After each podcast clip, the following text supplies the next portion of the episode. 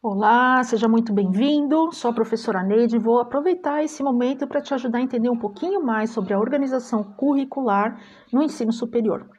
Para isso, vou te contar um pouco como as coisas acontecem na prática.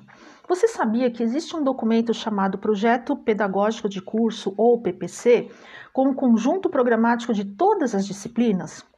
Pois é, aí é o seu ponto de partida como professor de ensino superior. Bom, normalmente, quando você começa a lecionar no ensino superior, a primeira atividade é construir o seu plano de ensino ou planejamento de ensino. É muito fácil confundir planejamento com currículo. E o motivo disso, dessa confusão, é que o planejamento de ensino é um documento com subdivisões, composto pela ementa, objetivos.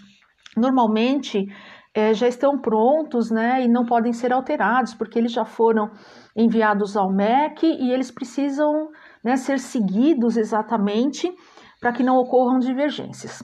Além dessas informações, o professor estrutura sua metodologia de ensino nesse planejamento, ou seja, ele informa como ele pretende que a disciplina ocorra.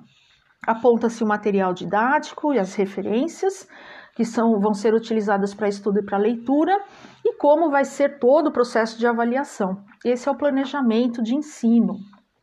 Mas muitos professores gostam de que parte do planejamento já esteja preparada, né? Ementa, objetivos, porque fica mais fácil para eles fazerem. Até eles conseguem é, entender que existe uma certa flexibilização para lecionar do seu jeito, apesar de ter uma parte que já está pronta. Porém, é importante começar a levantar algumas questões quando você já pega né, uma certa estrutura pronta ali. Quem preparou a ementa e os objetivos? Qual visão de aluno aparece ali? E se os alunos não corresponderem a essa visão? E se não conseguirem alcançar os objetivos que foram propostos, né? E se precisarem discutir outros assuntos? Por que o professor não pode tomar certas decisões acerca daquilo que ele vai ensinar? E por que os alunos não podem decidir sobre aquilo que vão aprender? Essas questões são muito importantes, né? E façam com que a gente perceba que tem um currículo oculto, sim, que tem uma mensagem dizendo que nem todas as decisões é, são do professor ou são dos alunos, mas que existe um grupo de pessoas intelectualmente é, superior ou preparadas que tomaram certas decisões em nome dos professores e em nome dos alunos. Será que esse é um mecanismo de opressão?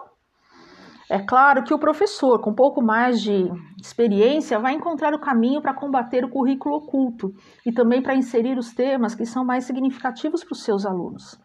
Eu espero que você tenha aproveitado esse podcast e deixo aqui uma reflexão.